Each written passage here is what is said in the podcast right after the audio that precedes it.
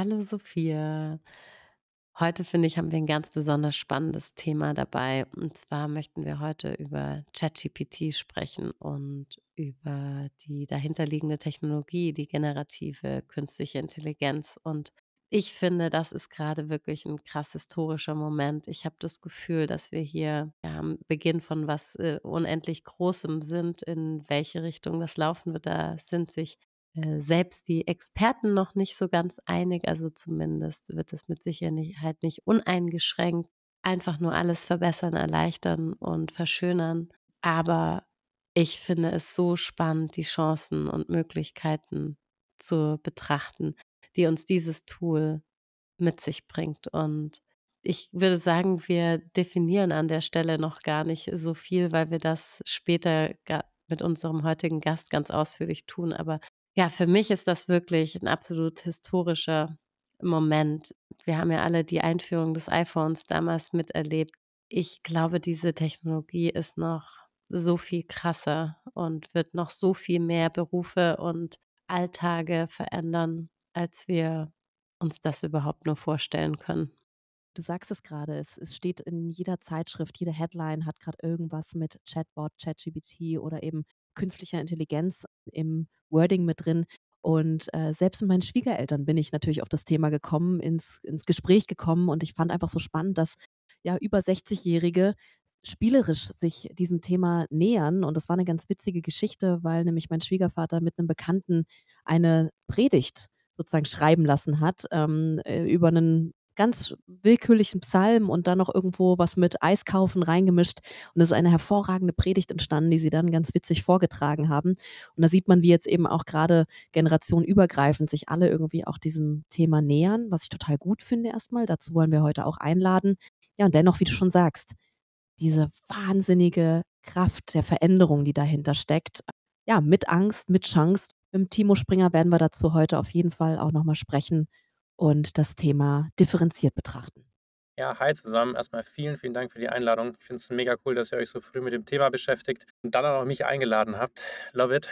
Ähm, vielleicht kurz zu mir. Ich bin Timo, 28, äh, wohne gerade in Amsterdam und bin äh, in das Thema tatsächlich über den Web3-Sektor reingekommen. Ja, damals noch für unsere eigenen NFT-Projekte und dann immer tiefer reingezogen worden über ChatGPT im November und mittlerweile ähm, viele eigene Produkte gelauncht, äh, Workshops gemacht, Vorträge gehalten, bis hin zu eigenen Modellen trainiert. Und das heißt, ja, Generative AI dominiert gerade meinen Alltag und deswegen freue ich mich sehr, heute hier zu sein. Genau, ich bin ja auch schon in den Genuss eines Workshops von dir gekommen. Da ging es hauptsächlich um die Frage, was ist denn eigentlich ChatGPT und, und was kann er? Ich glaube, es macht auf jeden Fall Sinn für alle die, die jetzt schon ganz oft das Wort ChatGPT gehört haben, aber noch nicht so ganz genau wissen oder es vielleicht auch noch nicht ausprobiert haben. Was ist das denn eigentlich? Ich habe ganz vereinfacht gesagt, ist ChatGPT erstmal ein Computerprogramm mit einem Chatbot-Interface, äh, wie es viele von euch und euren Zuhörerinnen wahrscheinlich auch kennen.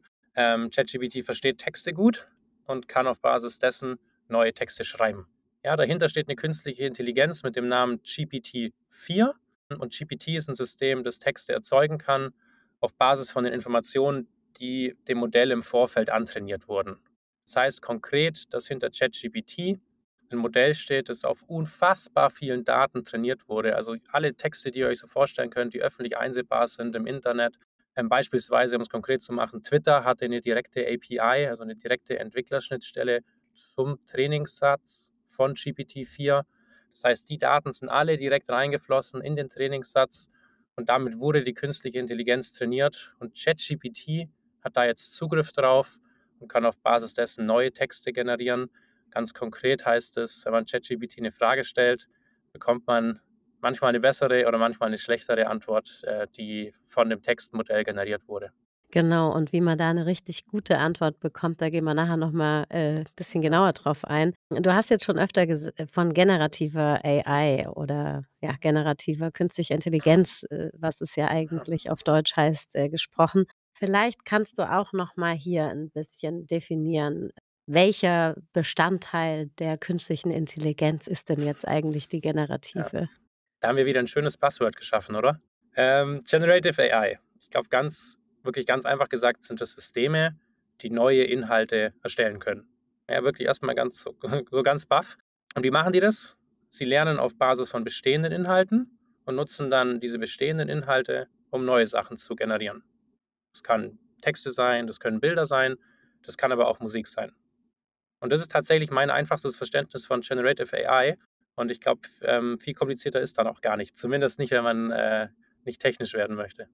Ja, das ist hilft schon genau auf dem Level. Vielen Dank, Timo. Du hast auch mal letztens geschrieben, wir haben einen spannenden Post sozusagen von dir gesehen. Da ging es darum, hey, wir Menschen müssen immer noch denken. Die generative Mhm. AI, die macht. Vielleicht kannst du das auch noch mal sagen, ähm, grade auch diesen Ab diese Abtrennung vielleicht so ein bisschen, was kann die jetzt besser, was vielleicht wir Menschen nicht können und genauso andersrum? Wie ergänzen wir uns da auch? Ich glaube, das ist ein sehr gutes Framework im Umgang mit Generative AI. Da kommt auch das Thema Prompting ins Spiel. Erkläre ich auch gleich. Wenn wir mit Generative AI-Modellen wie beispielsweise einem ChatGPT ähm, interagieren, dann müssen wir der AI sogenannte Befehle mitgeben. Ja, das sind die Prompts. Das heißt konkret eine Eingabeaufforderung, damit das KI-System versteht, was wollen wir eigentlich von ihm haben. Und das ist im einfachsten Fall wirklich nur ein Satz, der sagt so: „Hey, ChatGPT, gib mir doch den nächsten LinkedIn-Post für mein Profil aus.“ Ja, sowas ist eine Eingabeaufforderung oder eben im Fachjargon Prompt genannt. Und was meine ich mit, ähm, der Mensch übernimmt das Denken, die Generative AI das machen? Es steckt ja nicht wirklich eine Intelligenz dahinter im Sinne von, dass die AI jetzt ein großes Bewusstsein hat, ja, sondern wir müssen ihr ganz klar und so gut wie es geht beschreiben, was wir haben wollen. Das heißt, ich mache es mal am Beispiel Bildgenerierung. Ihr geht in ein Bildgenerierungstool wie Midjourney und möchtet eine romantische Szene bei einem Abendessen als Bild haben, ja? Dann könnt ihr das in einem Satz hinschreiben, so: „Hey Midjourney, ich möchte gerne ein romantisches Dinner haben.“ Und dann macht Midjourney irgendwas. Das viel bessere Bild bekommt ihr aber, wenn ihr diese romantische Szene so genau wie möglich beschreibt. Das meine ich mit diesem Denkenteil. Das heißt, ihr würdet beschreiben, wie stellt ihr euch denn diese romantische Szene vor? Also vielleicht sind da Kerzen auf dem Tisch, das sind zwei Menschen, die sich gegenüber sitzen. Es ist Rotwein im Glas oder Weißwein, je nachdem, was man präferiert. Ja, und das, das meine ich damit. Also der Denkenteil, der liegt immer noch ganz stark bei uns Menschen. Da, da kann die AI natürlich auch helfen, aber ich denke, der liegt immer noch ganz stark bei uns Menschen. Diese Beschreibung, diesen Befehl nimmt dann die AI und macht die Arbeit für uns in Anführungszeichen und äh, liefert den Output. Spannend wird es, wenn man dann drauf blickt, was kann die Generative AI vielleicht auch nicht. Einerseits hat die Generative AI kein Bewusstsein, ja, sie kann keine Empathie aufbauen zu anderen, sie kann sie vorspielen, aber sie kann sie nicht empfinden, wie wir das tun können. Äh, die Generative AI kann auch Emotionen nicht nachempfinden. Auch die kann sie vorspielen, aber sie kann sie nicht wirklich nachempfinden. Und das heißt, auch Dinge wie Ethik und Moral sind super schwierig, weil auch die kann sie wiederum vorspielen, aber sie hat sie ja nicht wirklich in ihrem Bewusstsein, weil sie eben kein Bewusstsein hat. Das sind, glaube ich, ganz, ganz wichtige Bereiche, wo, wo menschlicher Input ähm, oder die menschliche Ergänzung extrem wichtig ist. Was ich eine sehr spannende Diskussion finde, und da würde mich auch eure Meinung dazu interessieren, ist das Thema Kreativität, ja. Einerseits kann, glaube ich, Generative AI sehr kreativ sein, weil was macht sie? Auf Basis der Muster und Systeme, die sie, auf denen sie trainiert wurde, kreiert sie neue Dinge. Das heißt, sie kombiniert Merkmale aus verschiedenen Disziplinen. Und das tun wir Menschen ja auch ganz oft in einem Brainstorming. Und gleichzeitig kann die AI natürlich keine völlig neuen Dinge entwickeln, die außerhalb ihres Trainingsdatensatzes liegt. Das heißt, aus meiner Sicht, es kann eine Generative AI kreativ sein, basierend darauf, wie man den Begriff definiert. Von daher, ja, vielleicht mal den, den Ball in eure Richtung. Ist Generative AI kreativ? Ja oder nein? Also, ich finde, du hast das extrem gut auf den Punkt gebracht und ich glaube, ich hätte es auch genauso gesagt. Wir müssen den Begriff Kreativität dann einfach an der Stelle noch mal 'n bisschen unterscheiden, weil ich würde erst mal grundsätzlich ja sagen, genau wie du es gerade beschrieben hast. Was noch so ein bisschen oder wo wir noch so eine Superpower mit reinbringen, ist einfach diese absolut neuartige Vorstellungskraft. Also, wirklich was ganz Neues in die Welt zu bringen, zu manifestieren und vor allem dann noch mal mit all denen, die jetzt spontan im Raum gerade zusammengekommen sind, mit denen eben auch noch mal das Gedankengut zu verknüpfen. Das finde ich noch mal so so einzigartig. Plus eben dieses, ähm und jetzt bin ich Psychologe, ähm, wir haben ja ganz viel aus der Intuition und aus den Gefühlen heraus. Du hast es grad schon gesagt, dass eben die AI an vielen Stellen nicht nachfühlen kann. Und ich glaube, das macht noch mal ist noch mal 'ne einfach eine Sphäre, die mit reinkommt in die Kreativität, die uns einzigartig macht. Aber richtig, wir müssen den Begriff eigentlich dann vielschichtiger betrachten. Das wäre jetzt so meine Antwort und Einschätzung. Ja, absolut. Und wenn ich jetzt vor allen Dingen an den künstlerischen Kreativitätsaspekt denke, ja, also du hast jetzt vorhin das Beispiel genannt, dass wir uns eben Bilder erstellen lassen können. Also unser Podcast-Coverbild ist ja auch ein von künstlicher Intelligenz erstelltes Bild. Ich finde, das ist unfassbar kreativ, ja. Also wenn man diesen klassischen Kreativitätsbegriff jetzt mal betrachtet, dann muss ich schon sagen, also ja gut, klar, gebe ich irgendwo auch Kreativität ein durch meinen Prompt, ja, durch das, was ich eben ja als ins Eingabefeld schreibe. Aber das hat auf jeden Fall mich schon häufig umgehauen, äh, was ich da an kreativer Leistung sozusagen dann bekommen habe. Was mir auch noch mal eingefallen ist, das das fand ich mal ganz toll im Austausch mit Kenza, ähm, weil sie sagt immer, ja, äh, künstliche Intelligenz kann keine Emotionen fühlen oder darstellen, aber was äh, künstliche Intelligenz eben hervorragend kann und vielleicht sogar besser oder nicht vielleicht, sondern auf jeden Fall besser als wir Menschen ist, Emotionen zu lesen und mhm. wahrzunehmen, ja, und dann eben auszugeben. Also diese ganzen Mini-Expressions in unserem Gesicht, die die wahre Antwort oder das, was wir fühlen, widerspiegeln, was ein Mensch vielleicht gar nicht sehen kann, ja, weil es wirklich nur eine Millisekunde ist oder ein Bruchteil einer Sekunde. Ähm, ja, einfach auch überhaupt Gesichtsausdrücke zu lesen, dann zu kombinieren mit, ich weiß nicht, Puls, Temperatur, was man mit diesen Daten alles tun kann und die kann man eben in kürzester Zeit verarbeiten und dann letztendlich dadurch, dass man eben ganz viel gelernt hat, ja, und dass man der Maschine ganz oft gezeigt hat, wenn A und B und C zusammenkommen, ist das Gefühl traurig oder glücklich oder aufgeregt, dann, dann können wir uns das auf jeden Fall in vielen Dingen zunutze machen. In vielen Dingen zunutze machen, Lisa, hast du schon gesagt. Da würde ich mal übernehmen und ja, dich noch mal so ein bisschen fragen, Timo, wo glaubst du jetzt, wo kann das überall Einsatz finden? Also gerade wenn wir auch in Richtung Berufe mhm. gucken, ja, wo, wo kann das überall eine, eine Anwendung finden? Ähm, ersetzt es vielleicht auch irgendwas komplett? Es wäre nochmal spannend, da auch so deinen Blick drauf zu, zu hören.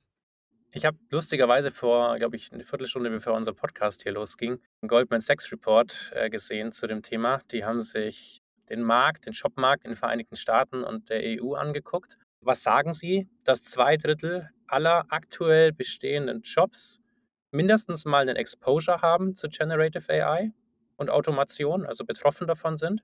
Ein Viertel aller aktuellen Jobs komplett ersetzt werden können durch Generative AI. Ja, sie sagen, dass in Amerika bzw. den USA und Europa 300 Millionen Jobs automatisiert werden durch Generative AI. Kannst du da ein bisschen konkreter werden und uns mal, ich ah, weiß nicht, ich weiß, dass du einige von diesen Jobs kennst oder beim Ja. Namen nennen kannst und ich bin mir sicher, dass, äh, der ein oder andere oder die ein oder andere sich, äh, da jetzt schon wiederfindet, aber ganz viele wissen vielleicht auch noch gar nicht, dass sie sich das zunutze machen können, beziehungsweise sich vielleicht auch weiterentwickeln dürfen. Ja, ich bin ganz, ich bin ganz bewusst mit der, mit der High-Level Goldman Sachs Brille eingestiegen, weil ich glaube, was bei den technologischen Revolutionen auch immer dazugehört, dass am Ende auch mehr Jobs neu kreiert wurden, als durch die Technologie ersetzt oder automatisiert wurden. Ich glaube, es hilft tatsächlich, wenn wir mal wirklich in die, in die Jobprofile reingucken und uns vielleicht ein paar Beispiele rauspicken. Ja? Ich glaube, was ganz, ganz obvious ist, sind Themen wie Copywriter und Designer, ähm, wo sich einfach die, die Jobanforderungen, und das merke ich im Austausch mit Studierenden schon heute, die zumindest an Unis, die weit sind, heute schon andere Dinge lernen wegen Generative AI, bis hin natürlich zu Marketern, mit denen wir fast die meisten Workshops gerade machen, ja, wo sich die Anforderungen komplett geändert haben. Weil ich zum Beispiel im Kreativprozess am Anfang, ich brauche nicht mehr eine Woche für 20 Skizzen, die ich dem Kunden zeigen kann, sondern ich kann live im Workshop mit dem Kunden 200 Varianten rendern, um eine Designrichtung beispielsweise vorzugeben. Ein Copywriter kann in Zukunft 20 Social-Media-Kanäle von einem Unternehmen betreuen. Weil man kann quasi für jeden Kanal ein eigenes Modell trainieren und auf Basis dessen schon mal ein cooles Set an Texten raus ausgeben lassen, die der Copywriter oder die Copywriterin noch feintunt. Wir haben Models, ja, es gibt jetzt eigene Online-Agenturen, ähm, wer sich angucken möchte, zum Beispiel Deep Agency, wo man sich virtuelle Models erstellen lassen kann, die man dann wiederum als Virtual Influencer nutzen kann, ja. Das heißt, man lädt zum Beispiel Bilder von sich selber hoch und trainiert damit ein Modell oder man ähm, erstellt ein völlig neues Model und bringt das Model dann zum Sprechen und nutzt es für, für was auch immer. Programmierer, ja, bei uns selber, wir programmieren extrem viel Und äh, Felix, unser Lead Developer, der, der teilt auch regelmäßig Beiträge dazu auf LinkedIn und er schreibt oft von 300 Prozent Produktivitätssteigerung. Ja? Er schafft das Dreifache an Code, was er davor geschafft hat. Und vielleicht als letztes Beispiel das Thema, das Thema Musik, was vielleicht auch für viele sehr greifbar ist. Wir werden in der Lage sein, Musik live zu generieren, während wir sie hören. Ja, stellt euch vor, also Spotify kennt euer Heuerverhalten, kennt vielleicht eure Location, kennt vielleicht auch eure Stimmung oder euren Puls durch das Armband und ihr lauft durch die Stadt und ihr hört nicht eine Playlist, wo wirklich noch Musik von echten Künstlerinnen und Künstlern dahinter steht, sondern Spotify generiert euch wirklich quasi minütlich auf die Situation, in der ihr gerade seid, die Musik, äh, wo die AI denkt, die ihr gerade hören möchtet. Und dann steht da vielleicht auch kein, kein Artist mehr dahinter. Und dann gehen ganz spannende Fragestellungen los. Was passiert denn, wenn Spotify nur noch künstlich erstellte Musik ausgibt? Wie wichtig ist uns als Gesellschaft, Musik von Anführungszeichen echten Künstlerinnen und Künstlern zu hören? Jetzt mal ein paar Beispiele genannt. Was, was denkt ihr denn? Wie, und auch vielleicht auch die, die, wie gesagt, sind nur Einzelfälle, ja, aber ähm, das sind ja oft auch immer spannende Diskussionspunkte als das Gesamtbild. Total. Also voll schön, dass du das ansprichst. Ich wollte dir genau die gleiche Frage stellen, jetzt mit einem anderen Beispiel, aber es ist wirklich spannend, also auch wenn man jetzt ChatGPT betrachtet, ja, in wenigen Monaten oder Jahren hat der ChatGPT einfach alles eintrainiert bekommen, was jemals von Menschen kreiert wurde. Ja, egal ob jetzt Bücher, die digitalisiert sind oder eben alles, was jemals von uns Menschen erstellt wurde. Und auch da bedeutet es dann natürlich, dass irgendwann der Input, den äh, so eine KI bekommt, schon gar keine Originärquelle in dem Sinne mehr ist, dass sie von einem Menschen erstellt wurde, sondern ja, wie du eben mit der Musik gesagt hast, ja, wir, das ist dann Dateninzest, ja, also die Vor allem, überhaupt wenn die Maschine dann von der Maschine lernt und damit auch vielleicht von den Fehlern, die eine andere Maschine erstellt hat. Oder von ihren eigenen Fehlern. Und dann lernt sie quasi in dem nächsten Turnus wieder von ihren eigenen Fehlern und macht damit noch mehr Fehler oder intensiviert diese Fehler. Auf der anderen Seite, wenn man das mal betrachtet, wie ist es denn Status quo? Wir lernen doch auch die Fehler, die die Vorgänger gemacht haben oder was weiß ich, die unsere Eltern uns erzählen oder LehrerInnen, ja. Oder genauso, ich meine, heute ist es so, wenn ich eine Frage bei Google eingebe, dann bekomme ich eben mehrere Antworten, aber ich bilde mir ja auch eine Meinung auf Basis dessen, was ich dort sehe, ja. Und ja, jemand für seinen Artikel oder für seinen Input eben, ich sag mal, mehr bezahlt und das ist da damit damit es oben gerankt wird bei Google, dann wird Mhm. dieser Beitrag auch mehr Wahrheit zugeteilt als jetzt einem, der eben weiter unter äh, unten erscheint, weil man gar nicht so weit runter scrollt, ja? Also, ja, ist das nicht ich meine, das ist das ist auf jeden Fall 'n Problem. Ich frage mich nur, inwiefern ist es heute wirklich so anders? Mhm. Das Ding ist halt die Geschwindigkeit wahrscheinlich, ne? Ähm, dass wir jetzt, wie du halt grad sagst, das trägt sich so über Generationen von Generationen. Das heißt, da ist auch viel Modikation wieder mit drin und so weiter. Aber in der Tat, also eigentlich der Mechanismus ist der gleiche, nur jetzt eben in rasanter Geschwindigkeit. Und wie er halt sagt, das Thema halt dann am Ende die Vielfalt der Quelle, ne? Ähm, das wird so ein bisschen das Thema sein. Wie halten wir eine vielfältige Quelle mit einer Perspektivenvielfalt, ähm, dass eben nicht am Ende irgendwie drei Maschinen, weil sie die schnellsten sind, die meisten Inhalte generieren und dadurch immer von dort gezogen wird sozusagen, ne? Ich glaube, das wird das braucht wieder Spielregeln dann an vielen Stellen, ne? Ja, Spielregeln und es vielleicht ist es dann auch ein ich meine, es gibt ja heute auch immer noch Bücher, ja, obwohl ja. man alles digital abbilden könnte. Also, vielleicht gibt es dann eben, äh, weiterhin nur noch großartige Prosatexterinnen, ja, die, ähm, wirklich mit der Sprache spielen. Wir können ja noch mal so 'n bisschen weiterschwenken, auch weil wir jetzt grad schon über diese Geschwindigkeit, diese Masse auch an Daten gesprochen haben. Und immer wieder das Gleiche haben wir ja auch du bist ja, Timo, auch jetzt grade Experte im Web3-Raum, äh, grundsätzlich für Web3-Technologien. Immer wieder kommen wir ja an diesen Punkt, Nachhaltigkeit, überhaupt Speicherkapazität, Energie. Vielleicht hast du da auch noch mal so 'n paar Punkte für uns, wie du dieses Thema betrachtest, wenn es grad so um Nachhaltigkeit und generative AI geht oder auch ChatGPT. Da bin ich Disclaimer, da bin ich tatsächlich nicht der größte Experte, aber ich ich kann euch gerne mal meine meine Perspektive darauf geben. Also, erstmal finde ich's spannend, dass das Thema, finde ich, relativ wenig Raum einnimmt in der Diskussion, was Generative AI angeht. Ja, es geht Auf der einen Achse vielmehr um das existenzielle Risiko, wir werden alle sterben und äh, oder wir werden alle unseren Job verlieren, bis hin zu, wir werden alle Probleme dieser Welt lösen. Und da finde ich das Thema Nachhaltigkeit hängt da irgendwie zwischendrin. Und ähm, die einen sagen, es ist ja eh egal, wir werden eh doch die AI sterben, also Nachhaltigkeit nicht so wichtig. Die anderen sagen, AI löst alle Probleme und damit auch Nachhaltigkeit. Und ich glaube, irgendwo dazwischen drin geht das Thema so ein bisschen unter. Was man, glaube ich, aber sagen kann und wahrscheinlich auch sagen muss, das Training dieser AI-Modelle, ja, das ist unheimlich teuer. Und unheimlich teuer, wieso? Weil man extreme Rechenleistung braucht, um die Modelle zu trainieren. Deswegen können es auch nur sehr wenig Institutionen überhaupt leisten. Und diese Rechenleistung, die kommt nicht von irgendwoher, sondern da reden wir wirklich von Tausenden, Zehntausenden Grafikkarten, äh, GPUs, die diese Rechenarbeit des Trainings durchführen. Dahinter steht ein unfassbarer Energieverbrauch. Das erklärt sich wahrscheinlich von selber, ja. Ich bin, wie gesagt, nicht der größte Experte, was das jetzt in, in Zahlen konkret bedeutet. Auch OpenAI zum Beispiel ist da nicht super offen, äh, was das Thema angeht, auch wenn man Sustainability und OpenAI googelt. Also OpenAI ist die Firma hinter ChatGPT. Dann äh, findet man nicht wirklich was.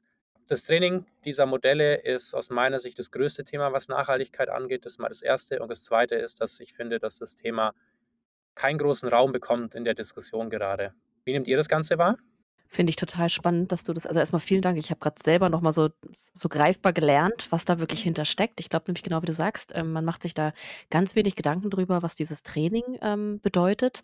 Habe ich in der Tat ähnlich wie du erlebt. Also, während wir zum Beispiel im im Raum rund um Blockchain-Technologie ziemlich viel immer wieder genau auf diese Frage gechallenged werden, ähm, und das manchmal in meinen Augen nur noch um diese Frage sehr undifferenziert geht, finde ich, höre ich sie in diesem Kontext auch gar nicht. Deswegen wollten wir sie auch bewusst mal äh, in deine Richtung werfen.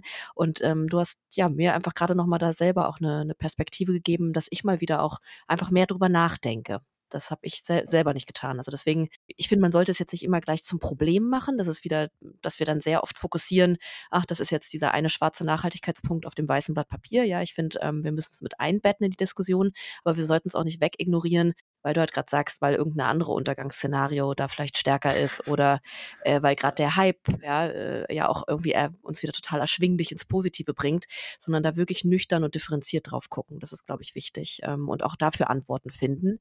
Ähm, und nicht nur eine Technologie damit bewerten und manchmal sogar auch negieren und abwerten. Und bei einer anderen wird es gar kein Thema. Das sollten wir, glaube ich, dann, wenn sehr ausgeglichen in den Diskurs bringen, finde ich. Jetzt hast du, Timo, gerade auch schon ganz viel von eben genau dieser Angst gesprochen, ne? diese Untergangsszenarien. Äh, die AI wird uns besiegen. Ja, wir haben alle keine Chance mehr, weil sie so intelligent wird. Und am Ende müssen wir den Stecker ziehen. Ne? So, so, das sind immer so diese Szenarien, die wir irgendwie haben. Was glaubst du denn, kann man dieser Angst auch begegnen? Oder was glaubst du, wie sollten wir da auch Menschen begegnen, die sich jetzt nicht wie wir jeden Tag irgendwo auch mit Technologie beschäftigen? Was machst du vielleicht auch mit deinem Unternehmen, um solche Ängste abzubauen?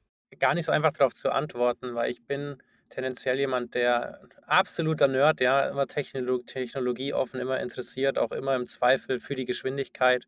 Ich muss auch zugeben, es ist beängstigend, dass es Menschen gibt, die seit 20, 30 Jahren an dem Thema AI Alignment nennt man das Ganze, also wie alignen wir, also wie bringen wir die Interessen von Menschen und Maschine zusammen, ganz blöd gesagt, dass sie uns nicht umbringt, wenn sie denn smarter wird, äh, wie wir es als Menschheit sind und bis heute keine Antwort gefunden haben, ja. Auch erst letzte Woche gab es einen Artikel im Time Magazine von einem ganz bekannten Alignment Researcher, der, der nahe, kurz vor der Verzweiflung steht, auch eine extreme Emotionalität in diesem Thema, weil da gibt es viele Menschen, die wirklich davon ausgehen, hey, der Zug ist abgefahren und wir werden alle sterben. Es ist ein Thema, das ist da, ja. Es gibt viele Menschen da draußen, die sich dem Thema seit, seit zwei Jahrzehnten widmen und keine Antwort auf dieses Alignment-Problem gefunden haben. Und ähm, auch der, der CEO von OpenAI sagt selber, hey, wir, wir forschen da, aber wir, wir haben keine klare Antwort, wie wir es lösen. Und ich glaube, das muss man erstmal benennen, ja, dass es da ist und das, das braucht man, glaube ich, auch, oder sollte man nicht unter den Tisch kehren. So, und gleichzeitig, gerade auf den Ebenen, wo wir unterwegs sind, ja, wir sind hier auf einer Anwenderebene unterwegs, wir gucken, wie wir unseren Arbeitsalltag erleichtern, wie wir mehr Output generieren, wie wir die Qualität erhöhen. Das heißt, wir forschen nicht und, und trainieren auch nicht die, die krassen Modelle im Hintergrund, die uns vielleicht irgendwann zu einer Superintelligenz führen. So schätze ich zumindest der mich und, und was ihr beide auch macht ein. Und das heißt, auf dieser Ebene, da sprechen wir auf gar keinen Fall von diesem Untergangsszenario. Ja, da geht es um wirklich unsere Prozesse in den Unternehmen oder im Privaten, die wir haben, die wir uns angucken können und sagen, hey, wo können wir Generative AI einsetzen, um uns die Dinge leichter zu machen? Und ich glaube, deswegen braucht man auch keine Angst auf, dies, auf dieser Ebene vor der Technologie haben, weil zumindest in neun von zehn Gesprächen, die ich wahrnehme, geht es nicht darum, Mensch versus Maschine und ich möchte jetzt den Menschen mit der Maschine ersetzen, sondern es geht um den Menschen mit der Maschine. Also wie kann der Mensch zusammen mit der Maschine mehr Output generieren, bessere Qualität ähm, produzieren und so weiter. Und ich glaube, das ist das richtige Framing für das Thema und das richtige Mindset, wenn wir davon sprechen, wie wir die Dinge in unseren Alltag integrieren können. Ich würde trotzdem noch mal auf das Thema Moral zurückkommen. Gerade bei ChatGPT schon auch so, dass wir Fragen stellen können. Ja, also wir können ja wirklich sagen, ähm, ist das richtig oder ist das so oder ist das eben anders? Ja, und das ist ja eben der Unterschied zu einer klassischen Suchmaschine, wie wir sie bis gestern kannten, sage ich jetzt mal, dass man diese Frage auch stellen kann, aber man sich die Antwort selber interpretiert. Diese Entscheidung wird jetzt aber eben von einer eintrainierten und einstudierten Moral übernommen. Was macht das mit dir? Beunruhigt dich das oder bist du deinem Vertrauen Ich glaube, die Frage müssen wir als, als Gesellschaft beantworten. Also was heißt denn das konkret? Du hast ja gut, gut beschrieben, Lisa. Aktuell sitzen da bei, bei OpenAI konkret, also der Firma hinter ChatGPT, Menschen, die gewichten diese Modelle im Hintergrund.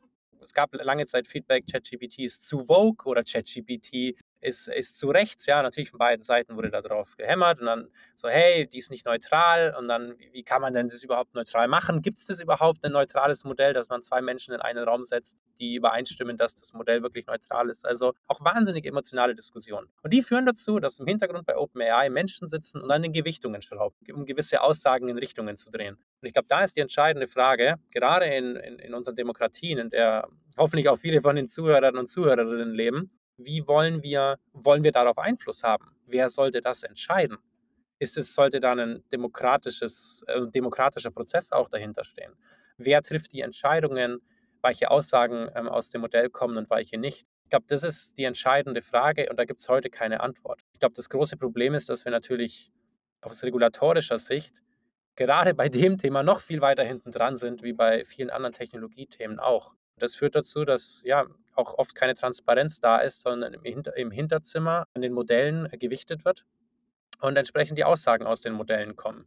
Ich glaube, im Fall von OpenAI ist mit Sam Altman jemand in der CEO-Rolle, der sich dessen alles sehr bewusst ist und da auch sehr proaktiv mit Vorschlägen um die Ecke kommt. Es ist nicht der Elon Musk-Type of Guy, der da auch eher vielleicht mit der Brech Brechstange durchgeht, sondern der sehr wohl sehr überlegt ist und auch aktiv Vorschläge von sich selber macht und Regulation einfordert. Kann natürlich auch sein, weil er sich jetzt im Lied sieht, dass er jetzt die Regulation fordert, wenn sie nach vorne sind. Beruhigend ist, glaube ich, schon da jemand zu haben, wo man sagt, hey, dem nimmt man zumindest ab, dass er die Interessen von, von unseren demokratischen Systemen noch im Kopf hat.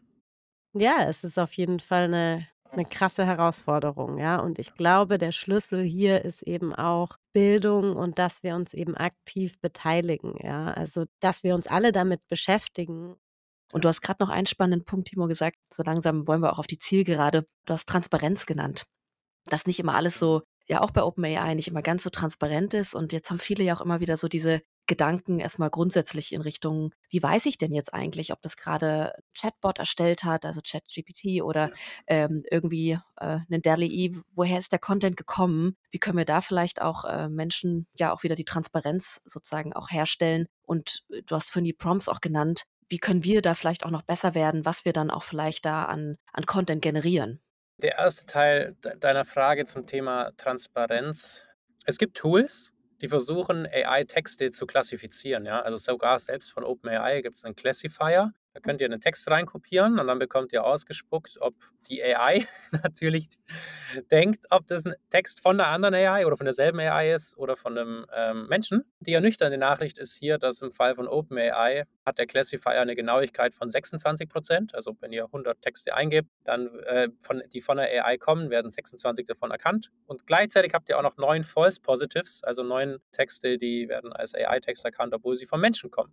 Das ist ein bisschen Katz-und-Maus-Spiel, ja, weil die AI natürlich versucht, besser zu werden und diese Classifier austrickst, die Classifier rennen hinterher. Und das vielleicht auch nochmal in, in eure Richtung, weil ich glaube, eine sehr spannende Frage finde, was Transparenz und Klassifizierung angeht. Wenn wir heutzutage ein Bild in Photoshop bearbeiten, ist da auch kein Tag unten dran, der, wo steht Hashtag Photoshop. Und bei AI geht es oft darum, dass es heißt, hey, wir müssen irgendwie klassifizieren, so, hey, diese E-Mail hat dir ChatGPT geschrieben. Ich, ich, weiß gar nicht, müssen, müssen wir das oder ist AI, ja, du, du hast vorhin schon gesagt, Sophia, es geht alles viel, viel schneller. Aber am Ende sind die Mechaniken die gleichen. Wo, wollen und müssen wir AI-Texte, AI-Bilder klassifizieren oder ist es vielleicht auch fein, wenn wir es nicht tun? Habt ihr eine Meinung dazu?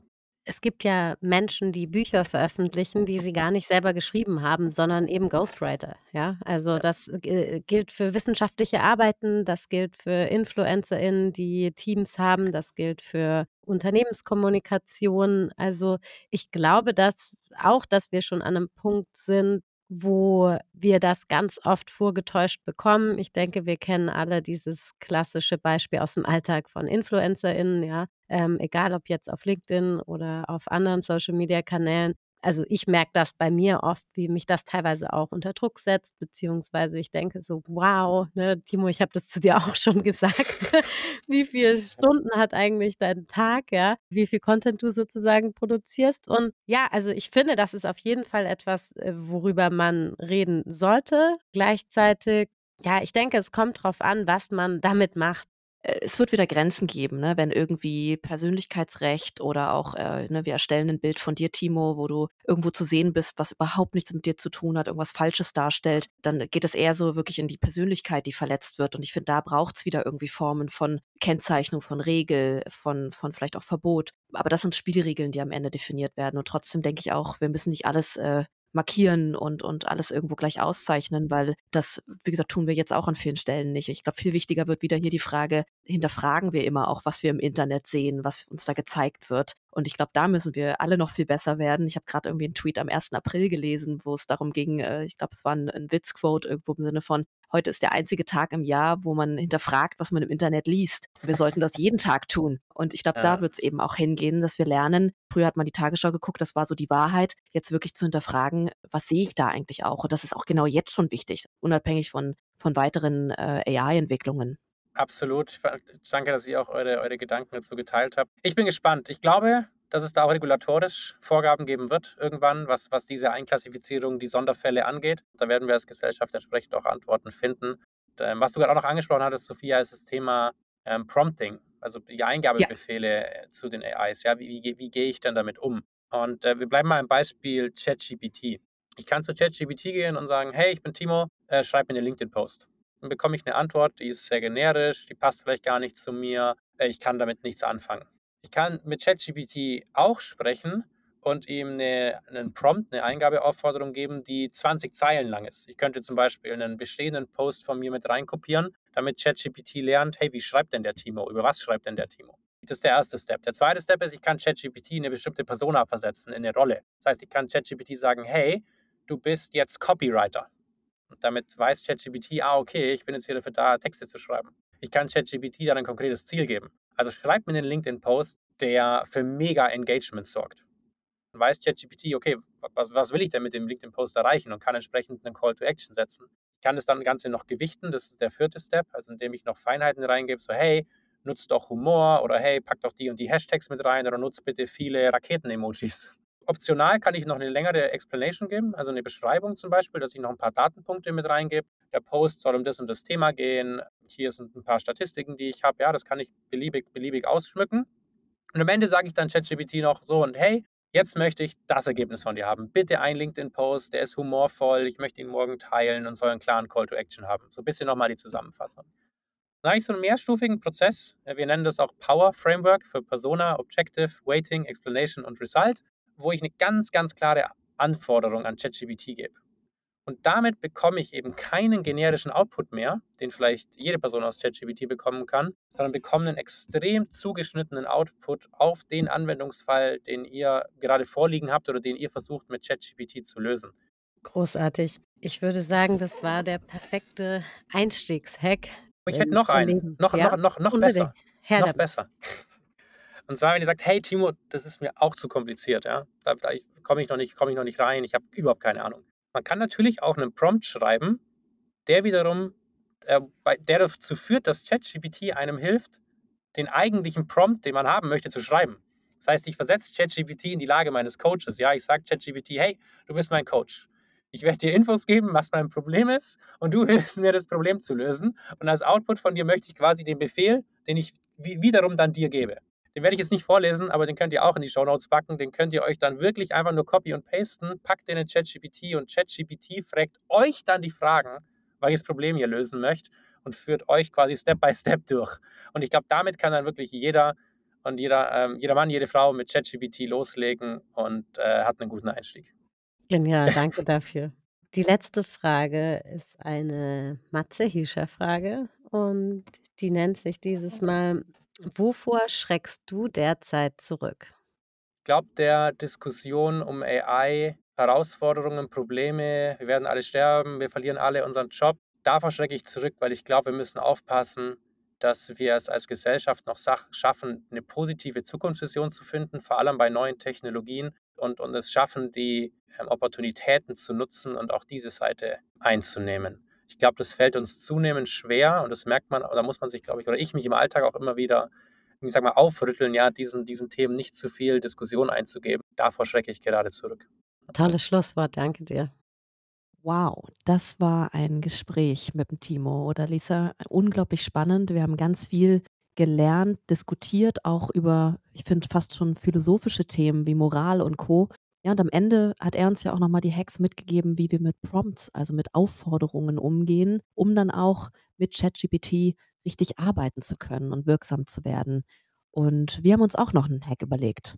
Ja, genau. Wir sind ja große Freunde davon, dass wir ins Erleben und ins Ausprobieren kommen. Und deswegen haben wir uns was überlegt, was wirklich einfach ist und wo jeder sich einfach kurz an den Rechner setzen kann und mal mit ChatGPT interagieren kann. Und zwar ist das möglich über die Bing-Suchmaschine von Microsoft. Dort ist nämlich der ChatGPT schon eingebaut und dann müsst ihr euch auch nicht erst irgendwo anmelden und habt noch einen Zwischenschritt, sondern könnt direkt loslegen. Und ja, Möglichkeiten gibt es jetzt viele, den äh, ChatGPT um Hilfe zu bitten sozusagen. Aber was ich auch ein ganz nettes Beispiel fand, war meine Kollegin hat jetzt ihren Ausstand gefeiert und sie hat einfach die Getränkeanzahl und äh, welche einfachen Rezepte sie vorbereiten könnte und wie viel sie für die angemeldeten Personen benötigt, mit dem ChatGPT zusammenarbeitet. Und das fand ich irgendwie ein ganz schönes Beispiel, wie man den Alltag einfach